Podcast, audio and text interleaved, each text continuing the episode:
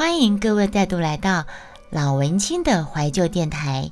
今天要跟大家大朋友、小朋友说的故事是《兔子的短尾巴》。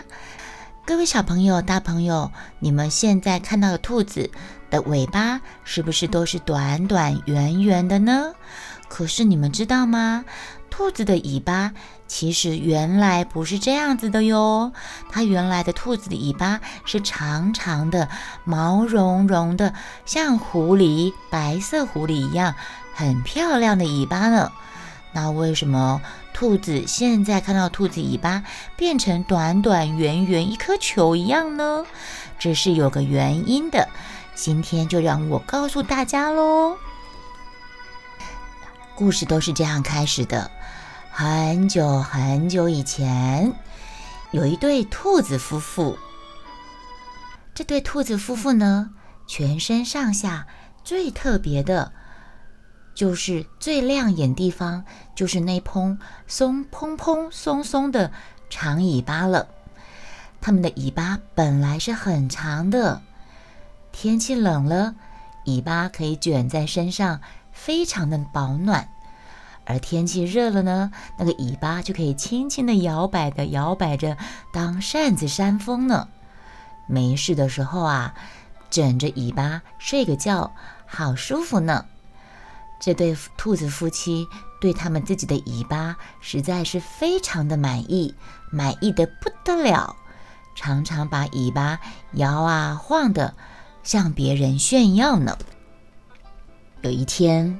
兔子先生跟兔子太太在河边散步，无意中发现河的对岸有一片绿油油的青草，看起来真的是鲜嫩可口、鲜嫩多姿啊啊多汁啊！夫妇两个人口水都快要流下来了，恨不得可以立刻跑到对岸去吃。可是河面太宽了。他们根本跳不了那么远，他们没有办法渡河啊！兔子不会游泳，兔子不是狗狗，不会游泳，那怎么办呢？怎么办？怎么办？想半天，望着河水，尾巴晃过来晃过去，想不出一个好法子。这个时候，哗啦一声，河水突然溅起多多水花来了，有一只从河里面跑出一只大鳖。孤丘比不喂那个比啦，就是鳖鳖王八，呃，就是那个甲鱼啦。从河里面跳出一只大鳖，钻出河面，悠悠闲闲的爬上岸来晒太阳了。这时候呢，灿烂的阳光照的那个鳖壳闪闪的发亮。看到这个情景，兔子先生灵机一动，他心上有了主意。台里面的朋友，你们要想想看，这个兔子先生想到了什么主意呢？他就跟那个鳖打招呼说：“哎呦，鳖妈妈你好啊！”兔子先生兴致勃勃打招呼：“啊，今天天气不错，怎么没有看到你带你的孩子出来玩呢？”呃，一提到孩子，鳖妈妈就开心的笑了：“有有，我的乖宝贝都在河里面打水仗呀。”哦，还没等鳖妈妈点头，兔子先生就得意的接着说了：“哎呀，你真是好福气呀！孩子大概都不少吧？你大概有很多孩子吧？哎呀，其实啊，我们家的兔子也好多兔子孩子啊，我们的兔子宝宝不会比比你们的鳖宝宝少哦。”兔子先生又暗地里推推兔太太。兔太太就说：“哦，对对对对，我们家有好多兔小朋友呢，兔宝宝呢。”那个鳖妈妈就不太相信的说：“哦，可是我怎么只看见你们夫妻两个人？我从来没有看过你们的兔宝宝们呢。”兔子先生就转转红眼珠，正经八百的说：“哎呀，他们都待在家里啦，呃，你当然遇不到他们啦。”呃，可是如果你不相信的话，我们可以来比一比呀，看谁的宝宝比较多。鳖妈妈就点点头说：“好呀，好呀。”可是要怎么比法呢？讲到这边，你们大概都会猜出来怎么回事了吧？兔子先生就说：“怎么比呀？很简单呐，你把你的孩子全部叫出来，排成一列，从河的这边排到对岸。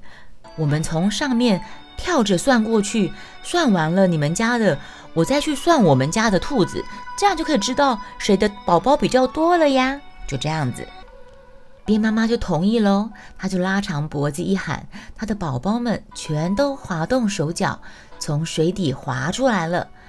结果。鳖宝宝们呢，就照着兔子先生的话，一个个把背浮在水面上，整整齐齐地排成一列。霎时间，河面上就像铺了一座桥，非常的壮观呢。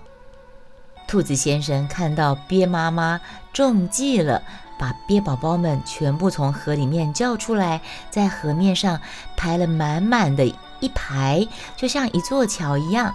兔子先生心里面暗自叫好，立刻拉着兔太太跳上由大大小小的鳖排成的队伍，一边跳一边嘴里大声地数着：一只、两只、三只。每跳过一只，这对兔子夫妻还很不客气地用他们引以为傲的兔尾巴拍一下鳖的后脑袋，数着数着。眼看着对岸鲜嫩翠绿的青草地越来越靠近了，兔子先生不禁暗暗称赞自己怎么这么聪明啊！开始得意忘形了起来了。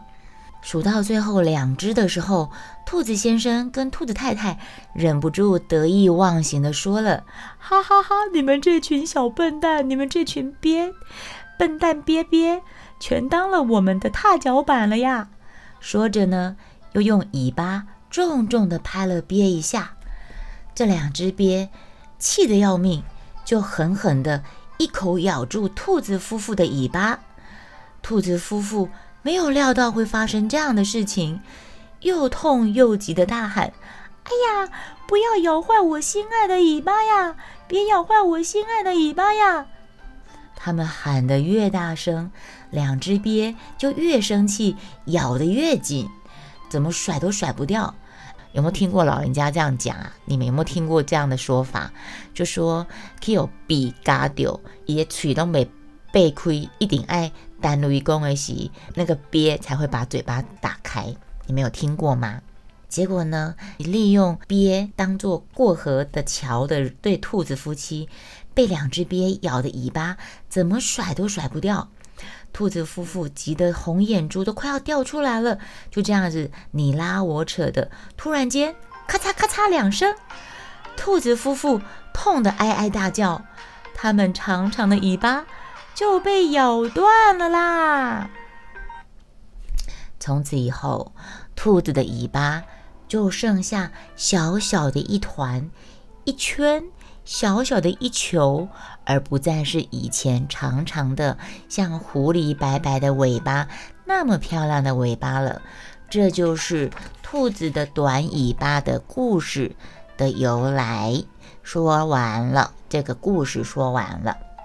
嗯，好啦，我们这个兔子的尾巴故事说完喽。